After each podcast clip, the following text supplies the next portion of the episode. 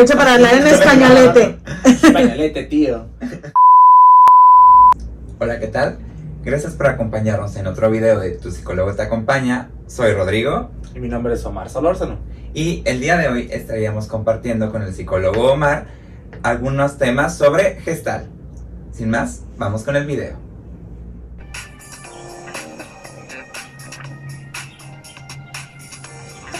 Iríamos iniciando entonces con técnicas de la gestal. ¿Qué nos compartirías acerca de ello? Bueno, las técnicas gestal de muchas maneras están integradas eh, inicialmente con supresivas y con expresivas. ¿no? Viene una tercera parte que es la técnica integradora, que es una combinación de ambas. Pero vámonos primero eh, por las supresivas, ¿no? que son técnicas muy básicas que la mayoría de los terapeutas utilizan, incluso en otras corrientes. Solamente que acá las tenemos muy bien registradas. ¿no? Bueno, ¿qué técnicas existen? Por ejemplo, el dejar de pensar.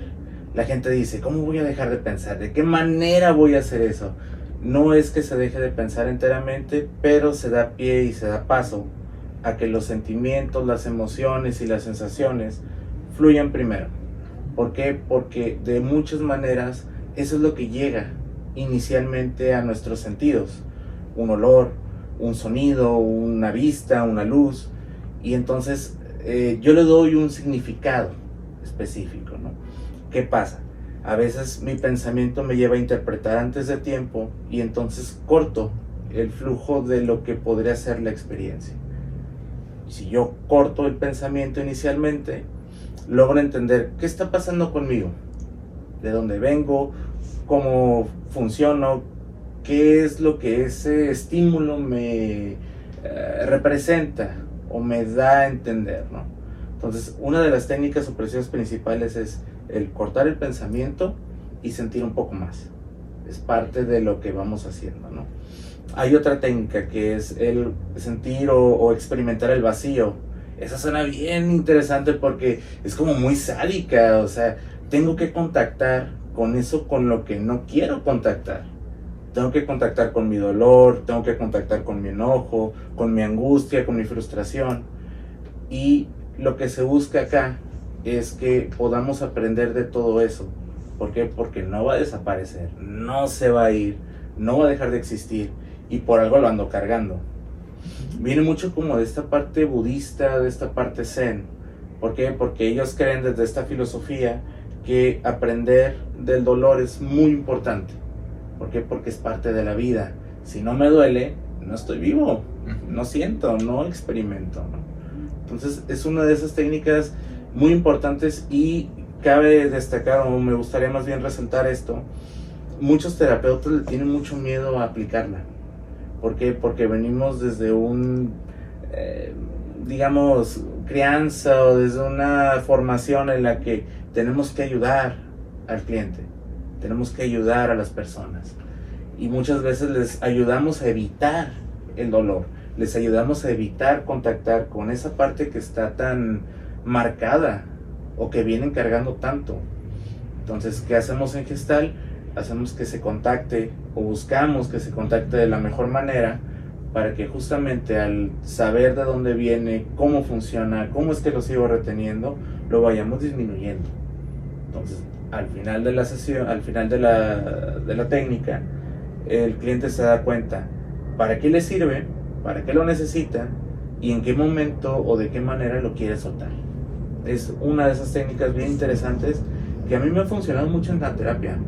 Muchos de mis clientes eh, lo han experimentado y lo veo, sus caras cambian. Al final de la sesión es un tanto diferente. No es la solución mágica, no es, eh, digamos, la respuesta entera.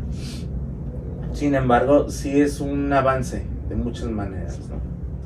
Okay. Otra de las técnicas supresivas, y esta es una de las que más me gustan, es el debeísmo o encontrar los debeísmos. ¿Qué significa esto? Bueno, hay ideas, hay creencias, hay eh, intelectualizaciones que vienen desde una infancia o desde un lugar muy profundo de personas muy significativas. Papá, mamá, tíos, maestros, hermanos, amigos, you name it, ¿no? Entonces, ¿qué pasa? La idea llega, se coloca en nosotros sin un procesamiento, vaya, diría Fritz Perls, sin masticarla. Entonces, lo que hago es comerme la idea completa, no entiendo qué está pasando, pero yo empiezo a repetir ese patrón. Entonces, cuando llegamos a terapia, venimos con muchos de estos debeísmos. Es parte del trabajo del terapeuta poderlos eh, detectar, poderlos eh, ver hasta cierto punto de dónde vienen, cómo funcionan, para que para que el cliente también lo pueda ver. Una vez que el cliente pueda entender de dónde vienen y cómo funcionan, decide si los desecha o si los utiliza de otra manera. ¿Por qué? Porque muchas veces en su forma pura, que el, el debeísmo vaya es esto que llamamos un introyecto, eh, no, no fluye, interrumpe muchas veces la, la, la experiencia. ¿no? Cuando el terapeuta se lo pone al paciente, el paciente se da cuenta, entonces puede llamarse internalización, ¿no? ¿Por qué? Porque ya está un poco más masticado. Ya no solo está ahí eh, colocado de una manera, vaya, incluso anormal, ¿no? ¿Por qué? Porque es como colocar una viga donde no va. O sea, se ve extraño, no funciona, no aporta, no apoya, pero ahí está. Entonces, ¿qué hacemos con eso? Ah, pues hay que quitarlo, removerlo o colocarlo en un espacio, en un lugar donde sí pueda fluir, ¿no? Que esa es una de las partes importantes. Otra última que quisiera poner acá dentro de las muchas supresivas que hay es encontrar las formas de manipulación. Son así como bien perversos, como Bastante. bien así, este, como muy maligno, ¿no? Pero la realidad es que todos manipulamos. Desde usar estos dos objetos que tenemos aquí con cinco dedos en cada mano, utilizamos la manipulación para obtener cosas, para lograr cosas.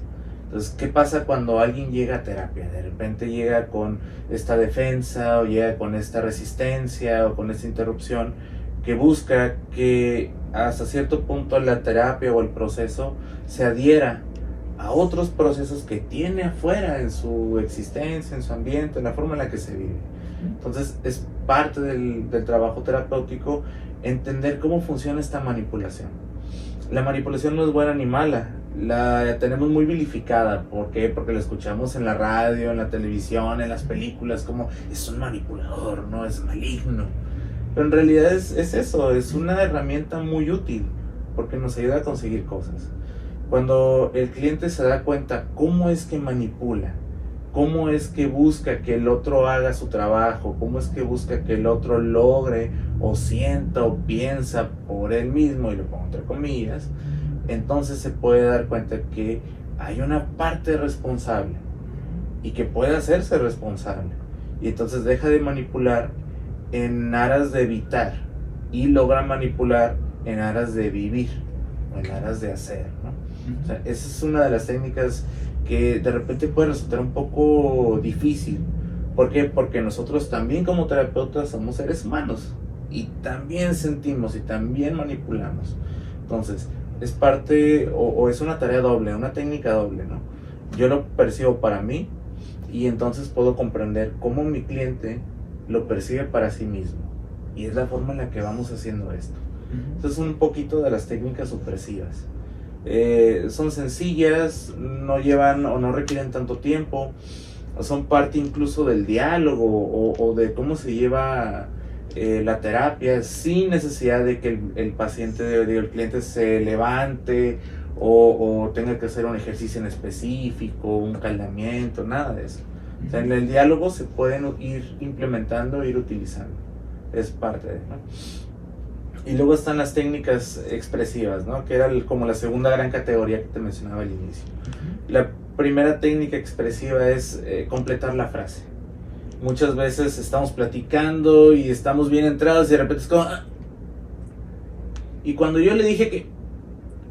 Y, y, y mucha gente se queda, bueno, ¿y qué le dijiste? Pero no lo pregunta. En cambio, en terapia nosotros no dejamos pasar mucho de eso. ¿Por qué? Porque hay un contenido que está siendo evitado.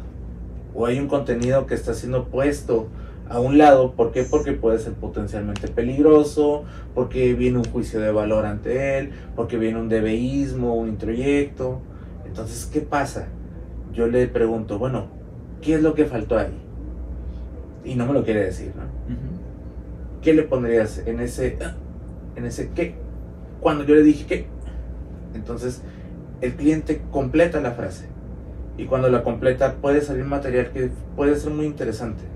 ¿Por qué? Porque es algo que ha venido evitando o que le pasa seguido en otros eh, ambientes, en otra situación.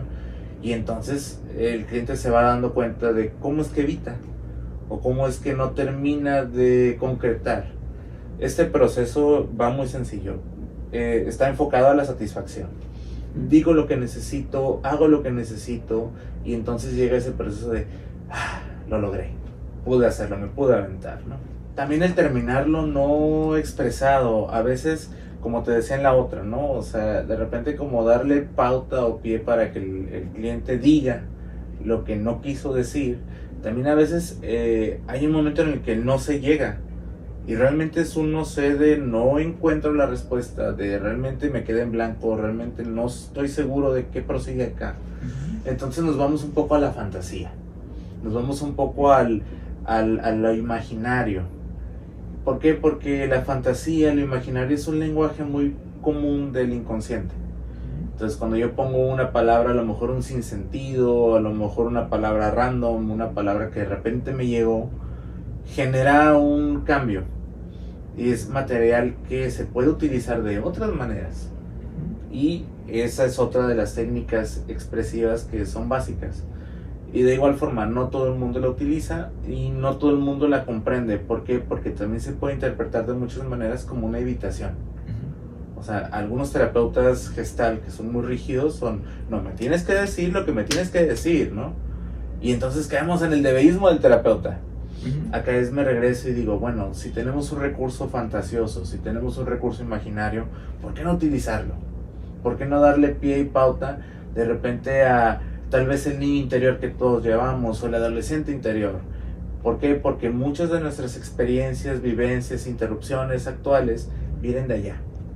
Entonces, si le doy pauta a mi imaginación, a mis recuerdos, a mi fantasía, entonces puedo sacar material que está atorado y lo voy liberando y lo voy procesando, lo voy dejando atrás o lo voy integrando de manera que me vaya a servir en el ahora, que es parte de lo que vamos haciendo. Y la otra técnica que es como probablemente la técnica insignia de la gestal puede ser lo que le llaman de repente el banquillo de los acusados, que es un poco más de, de, de grupos, Ok. o la silla. La tan famosa silla vacía. Ajá, esa mera. Y, y es la que escuchamos muy clásico, ¿no? Es una técnica muy sencilla, se utilizan solamente dos sillas, se sienta a la situación, al problema, al conflicto, a la pol- a- al polo, a la persona incluso, y se hace un diálogo. Y es un diálogo de en, en ir y venir. ¿Por qué?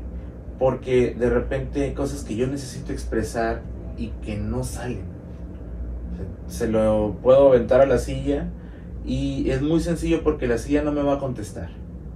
La silla no me representa un peligro. Lo que sí es el hecho de que yo me contesto al final. O sea, en este diálogo de en, en ir y venir, yo me pongo en la situación eh, de ambos, de mi conflicto y de mí, de mi vivencia y del otro. ¿Cómo voy yo fluyendo? ¿Por qué? Porque al final de cuentas, de muchas maneras, el otro es el otro y yo soy yo. Entonces yo voy formulando cosas, interpretando cosas, imaginándome cosas que no necesariamente son reales. Y la silla me ayuda a clarificar qué sí es y qué no. Qué sí es del otro, qué es mío. Y entonces voy eh, expresando, pero al mismo tiempo voy integrando. Que bueno, aparentemente sencillas, porque obviamente como cualquiera de esas técnicas, sí, a lo mejor sencillas desde acá, pero al momento de aplicarlas con un otro que vive, piensa, siente y que no es de librito, puede salir algo diferente. Claro, sí, sí, eh, eh, eso es otra de las cosas que me gustaría abordar acá, ¿no? ¿Cuál es el timing de las técnicas? ¿Cuál es ese momento específico para aplicarlas? Bueno, imagínate llegar a la primera sesión con tu terapeuta, vienes con la emoción desbordando, tu conflicto, tu problema, tu situación está hasta acá y al terapeuta se le ocurre ponerte una silla vacía. Pues, ¿Qué haces, no? Sí, sin haber recabado toda la información, qué hay detrás, cuáles son los recursos que tiene mi cliente, qué sí podemos tocar, qué no podemos tocar y qué, que puede salir para bien realmente, ¿no? No solo para que se sienta bien, sino hay veces que se sienta un poquito mal, pero que le va a servir Ajá. para bienestar. Exacto. Ahí regresamos como a tocar el dolor o vivir el, o experimentar el vacío, ¿no? ¿Por qué? Porque, o sea, yo cómo o, o de qué manera voy a ser este superhéroe, este eh, inmaculado ser que con una varita mágica ya le quitó su experiencia desagradable. Yo no puedo hacer eso. Y definitivamente las técnicas no lo pueden hacer. Si yo no entiendo quién es mi cliente, de dónde viene, cómo es su contexto, cuál es su situación vital, cómo está afrontando a sí mismo su ambiente, ¿cómo me atrevo a hacer eso? Y pasa, muchas veces pasa. Hay terapeutas que viven de hacer técnicas, no viven de hacer terapia. Entonces, las técnicas son herramientas, pero la herramienta no se maneja sola y la herramienta no resuelve el problema sola. Entonces, también hay que tener mucho cuidado. Si llego a una sesión de terapia y lo primero que me ponen a hacer es a brincar o lo primero que me ponen a hacer es a, a imaginar o, o, a fantasear o me sientan en las sillas, eh, probablemente sea conveniente interrumpir la sesión. ¿Por qué? Porque yo no sé qué va a salir de ahí y mi terapeuta tampoco lo sabe. Si incluso ya con la experiencia, ya con un proceso, ya con un diseño estético realizado, ya con toda esta calibración, con todo este entendimiento del cliente, salen cosas inesperadas, como bien lo decías, eh, imagínate un principiante, ¿no? O imagínate una primera sesión. O sea, hay que tener mucho cuidado con eso. ¿no? Claro. Y bueno, después de esta como digamos precaución o de esta advertencia o, o, a lo que le ponemos atención, ¿no? De repente cuando vamos con, con un terapeuta, eh, vienen finalmente las integrativas, ¿no? Esas técnicas combinan un poco ambas, las supresivas con las expresivas, ¿no? La silla vacía, por ejemplo, puede interpretarse también como una técnica integrativa. ¿Por qué? Porque hay un manejo de polaridades o, o de ambos, ¿no? Nosotros como seres humanos somos seres polares. ¿Por qué? Porque puedo integrar una idea y también su contrario. Es decir, eh, no sé, eh, pensar en la carne es mala, pero que se me antoje, ¿no? ¿Por qué? Porque de alguna manera yo puedo entender que el comer carne me puede traer ciertos eh, desagrados, me puede traer ciertas eh, malestares, o también tengo una idea moral o una idea social de cómo es comer carne, pero al mismo tiempo ver una hamburguesa y decir es que se ve buena. O sea, yo entiendo de dónde viene, pero se ve buena. Muchas veces ese es el conflicto que traemos atorado. El hecho de que yo tengo una idea y potencialmente es buena o es mala. Entonces en la silla se trabaja también y al final se lleva como a una especie de, de encuentro, se lleva una especie de contrato, una especie de... um, Pues de punto medio, ¿no? Porque luego pasa de repente, clásico, siempre actúas de una forma, descubres que no te es funcional, brincas, brincas, perdón, al polo completamente opuesto, que curiosamente aquí en psicología, extremos se tocan y extremos son disfuncionales. Entonces, bueno, pero ¿dónde queda el punto medio de, a ver, siempre decías que sí a todo, Ajá. ahora dices que no a todo, incluso con los que te gustan, entonces, ¿dónde está el punto de Ajá. pienso si quiero sí, si me conviene no, si aquí, si allá no? Claro, y es el acuerdo que hay entre las polaridades. La mayoría de nosotros logramos poder integrar estos polos, solamente que hay momentos, hay situaciones, hay circunstancias en la vida que me llevan a justamente hacer esto, ¿no? Entonces, conforme voy trabajando en terapia, voy haciendo un poco de aproximación, de acercamiento, y entonces estos se vuelven buenos amigos. Lejos de pelearme uno con el otro o favorecer uno o al otro. ¿Por qué? Porque entiendo que soy una persona que tiene varias facetas y que tengo derecho a cambiar de opinión de muchas maneras, ¿no? Entonces, ese es uno de, las, de esos trabajos integrativos de los que hablo, ¿no? Otro muy interesante es el de las fantasías dirigidas o la fantasía guiada, ¿no? El hecho de entrar como alguna técnica en específico, la del túnel del tiempo, ¿no? O sea, pensar en qué voy a hacer dentro de 5 o 10 años, cómo me veo, qué tengo planeado. Ir en esta fantasía me ayuda a entender, bueno, ¿qué estoy haciendo yo ahorita? ¿Y qué tengo planeado para el futuro? Entonces, ¿qué estoy haciendo yo ahorita para ese futuro? O irme al pasado, ¿no? De repente, a lo mejor mi niño viene muy eh, lastimado y hablo de mi niño interior, viene muy eh, pues a la defensiva o viene muy agresivo. ¿Por qué? Porque vivió circunstancias que a lo mejor no le favorecieron mucho. En esta fantasía me regreso yo como adulto tal vez y protejo. Y entonces voy generando una idea de bienestar, voy generando una, una idea de tranquilidad, de paz, de bueno, ya no estás en peligro tal vez. Y eso me ayuda otra vez a integrar un poco todo eso que me pasó, eso que quiero que me pase, a lo mejor esa ansiedad del futuro, regresarla a, este plano actual, ¿no? Y es donde disminuye la ansiedad, donde disminuye la parte depresiva, o donde disminuye incluso esta angustia, ¿no? Que vivimos todos los días y que es casi al 100% infundada. ¿Por qué? Porque todo está acá arriba. Muy poco de eso baja realmente a, la, a lo que somos, a la existencia que tenemos. Esas son un poco de las técnicas eh, integrativas. ¿no? Y por ejemplo, de esta parte de los experimentos que nos comentarías. Ah, bueno, el experimento es, eh, vaya, mucha gente no le gusta ese nombre, ¿no? Le, suena como muy técnico, suena como de laboratorio, ¿no? Pero al final de cuentas el experimentar es el sentir, es el vivir, es el vivenciar, ¿no? El experimento es un producto un tanto fabricado en terapia que viene con elementos de afuera, con elementos que el cliente va trayendo conforme van pasando las sesiones, conforme va exponiendo o explicando un poco su existencia. ¿no? Entonces, en el experimento se utilizan eh, como varios pasos, ¿no? Por ejemplo, yo podría poner inicialmente un caldeamiento, que sería como este calentamiento, como este ir sintiendo, como este ir contactando un poco, para que, para que muchas de las interrupciones que venimos trayendo acá vayan disminuyendo o se vayan aflojando un poquito, ¿no? Esa es la primera fase. Se pueden utilizar de muchas maneras, ¿no? Yo recuerdo en algún momento en mis prácticas, en, mi servicio social, de repente eh, poner a hacer sentadillas a, a, las personas que venían a verme.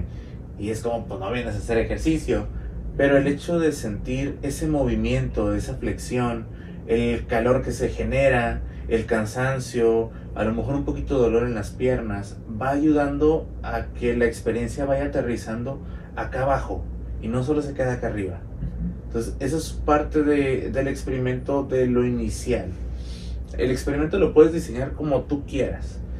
Conforme más creativo seas, mucho más sencillo. Y después del caldeamiento, después de este paso que puede ser específico no específico, cada un terapeuta lo va diseñando como necesite viene la acción, que sería como el llevar a cabo el experimento. Por ejemplo, recuerdo mucho un experimento específico donde era una combinación entre fantasía dirigida y como un poquito de esta parte como de trance, como de ir eh, entrando en la parte profunda y luego sacar al cliente.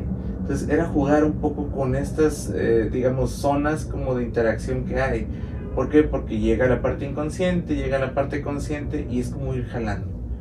Después de la acción o después de llevar el experimento a cabo, viene la parte de la retro, ¿no?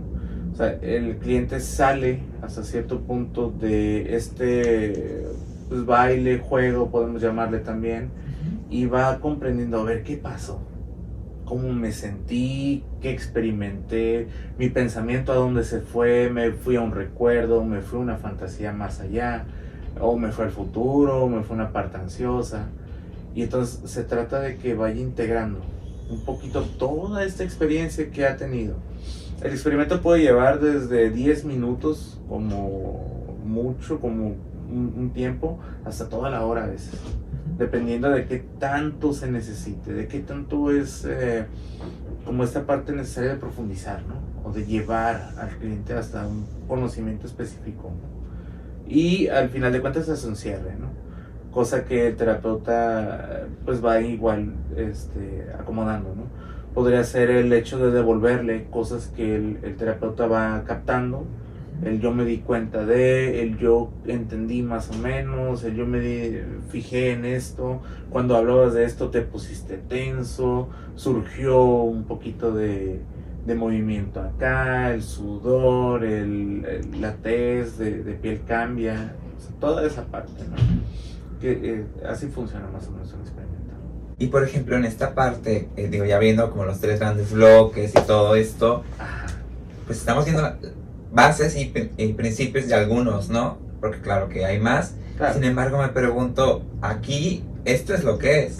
Y si nos vamos del otro lado a esto no es una técnica gestal, en esta parte de repente de los mitos, los quehaceres, las malas praxis, lo que se confunde con mala gestal, pero no es gestal, sino que ciertos eh, psicólogos llegan a aplicarlas, ciertos gestaltistas, humanistas, qué sé yo, y de repente es, es que mi terapeuta me aplica tal o cual cosa, ¿no?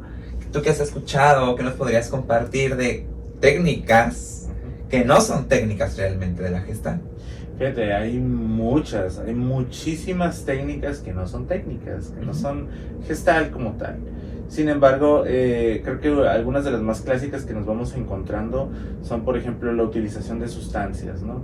O sea, hablamos desde de repente la pastillita, el tecito específico. O sea, es algo que no viene dentro de la teoría, es algo que no está probado muchas veces y que muchos terapeutas gestal utilizan bastante. O sea, esa es una realidad. Cada uno hace su praxis. Sin embargo, sí hay que tener cuidado a qué le entro yo y a qué no. O sea, mi recomendación es, bueno, no se utiliza ninguna sustancia aparte de a lo mejor el tecito, el cafecito, una botella de agua. Más o menos eso, ¿no? Eh, ¿Qué cosas, ¿A qué cosas me refiero, no? Típico el té de valeriana, ¿no? Que es como muy clásico. Eh, las flores de Bach, que también, de vuelta, yo no estoy en contra de esas cosas, cada uno decide cómo lo utiliza, pero no podemos llamarlo terapia, no podemos llamarlo gestal. ¿Por qué? Porque no está ahí, así no funciona, ¿no?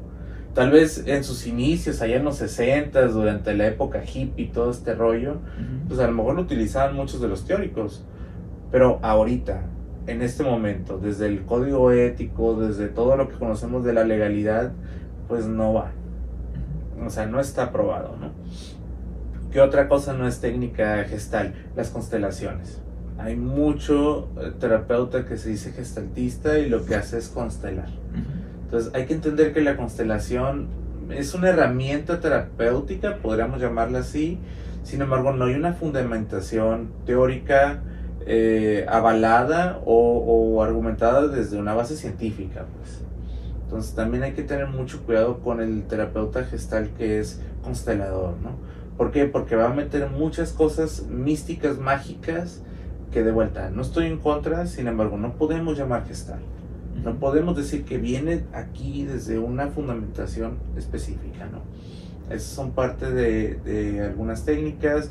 El tocar gente, por ejemplo, eh, me ha tocado desafortunadamente escuchar algunos casos de, de personas que dicen, es que mi terapeuta me masajeaba, mi terapeuta me tocaba, mi terapeuta eh, me pedía que me quitara este, el exceso de ropa.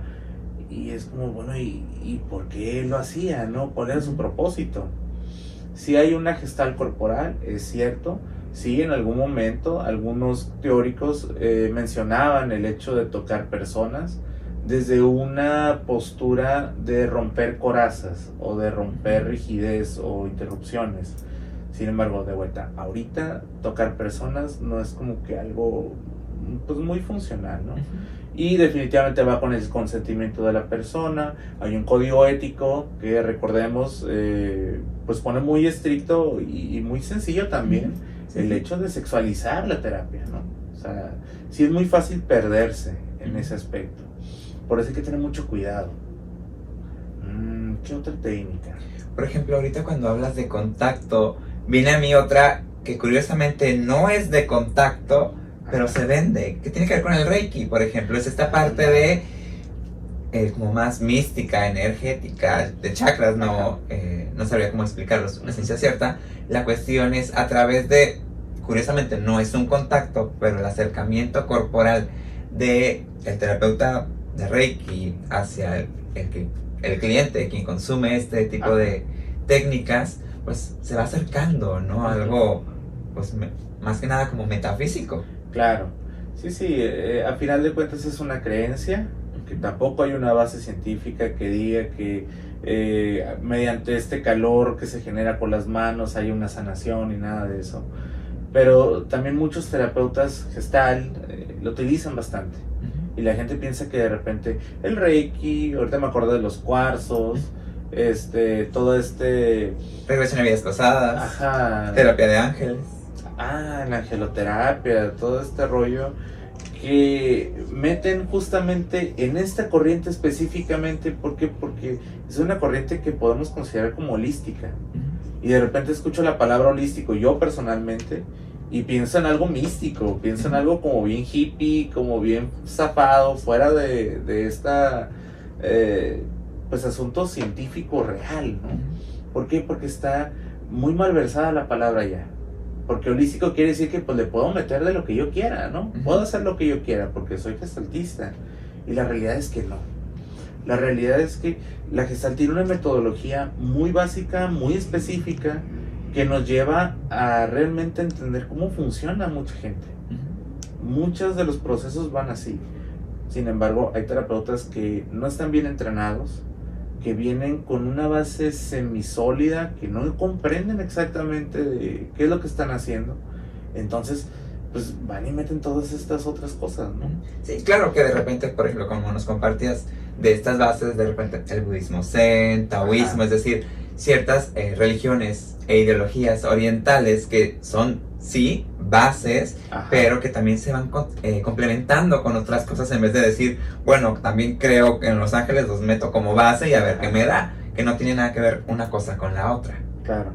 Sí, sí, el, parte de, de, venir acá y parte de hablar de esto es justamente darle la credibilidad que tiene la gestalt, pero no en lo que mucha gente ha tratado de que se convierta la gestalt, o mucha gente de lo que habla de lo que es gestalt. Claro, o incluso también la gestal bien aplicada porque incluso podrás saber que es una silla vacía, sí, pero sí. Llega un cliente solicitándola, no es deber del terapeuta. Bueno, cliente paga. Creo que ese es uno de los mejores trabajos que hay porque curiosamente el cliente no siempre tiene la razón en todo lo que solicita. Claro que es, completamente válido su solicitud, pero también está la parte de, bueno, es que si no se trabaja y puede ser más contraproducente que beneficioso. Es correcto al final de cuentas el punto es ir calibrando. O sea, sí, el, tal vez al cliente le pueda funcionar, pero eso se puede volver un parche muy común. Y parchar una llanta ponchada no quiere decir que esté arreglada. Quiere decir que la puedes seguir rodando otros seis meses, pero que la llanta necesita cambio. Claro. La llanta necesita ya no estar funcionando. ¿Por qué? Porque eventualmente va a tronar. Como la de repuesto. Pues sí me sirvió, pero de aquí a que llegó realmente a, ciudad, a llantera, Ajá, a comprar otra llanta, así de sencillo. Entonces, la, las técnicas son solo eso, herramientas, como te decía anteriormente. Y sabiéndolas aplicar funcionan, pero hay herramientas que no funcionan para todos los trabajos o no para todas las tareas, ¿no? Entonces también hay que saber que el proceso gestal es de muchas maneras muy dialogal, porque se basa en la relación terapéutica no se basa en la técnica que le aplico. O sea, hablar de técnicas acá es poderlas distinguir, saber qué se necesita o cómo funcionan y saber que el proceso no está basado en técnicas. Las técnicas están al servicio del proceso, no al revés. Y, por ejemplo, compartiendo todo esto, ¿alguna recomendación que puedas compartir a las personas allá que nos están viendo sobre dónde puedo aprender, dónde puedo leer cuáles son, a lo mejor tus favoritos, cuáles son los que tú dirías, este es fácil de digerir para un primer momento. Ah, yo recomendaría mucho al autor Héctor Salama. E, él, este, yo creo que fue una de mis Biblias al inicio de, mi carrera, porque estructura muy bien todo lo que tiene que ver con gestal eh, para un inicio. Por ejemplo, a los chicos que están estudiando y les interesa esta parte, es una manera de darse un encuadre muy básico pero muy funcional de lo que es la terapia. Entonces, Héctor Salama, eh, de persona a persona, ese yo creo que sería más, más digerible incluso para personas que no estudian psicología, porque le explica también, da una fundamentación filosófica, una fundamentación neurológica, social, o sea, incluye muchas de las facetas en las que vivimos todos los días, ¿no? Es un libro que se hace muy actualizado incluso para ser de los ochentas, ¿no? Eh, yo podría pensar también en eh, este Joseph Zinker, su lectura es muy sencilla y habla mucho del, del, proceso creativo y de los ajustes que vamos haciendo conforme vamos viviendo eh, pues esto que llamamos vida, ¿no? Entonces eso también podría ayudar bastante o podría ser muy digerible. Y yo creo que este, Laura Posner es sencilla también, eh, ya cuando ella se mueve como a la gestal de campo. Y los Polster, Irving y Miriam Polster, ellos también fueron uno de mis primeros libros o, teoría en la que yo fui utilizando o basando mis procesos. Son muy claritos, son muy sencillos. Eh, igual da como una base muy estructurada que, que, ayuda como a ir fluyendo un poquito mejor, ir aprendiendo un poquito más del cliente, toda esa parte. Yo creo que sería como esos autores los que yo recomendaría inicialmente. ¿no? Bueno, ahí lo tienen. Gracias a Omar por acompañarnos y compartirnos un poco y esta introducción a la parte de las técnicas, las no técnicas e incluso estas recomendaciones eh, bibliográficas sobre la gestal. Y bueno, ya saben, si les gustó el video denle like, denle compartir, suscríbanse y si quieren ver más videos de estos o cosas en específicas, saben que nos lo pueden hacer llegar, ya sea en los comentarios, vía correo electrónico o hacernoslo llegar en alguna de las páginas de Facebook que estarán encontrando aquí abajo en la descripción. Sin más, pues muchas gracias, nos despedimos. Gracias por acompañarnos en otro video de Tu psicólogo te acompaña. Soy Rodrigo. Y soy Omar Solórzano. Y hasta la próxima.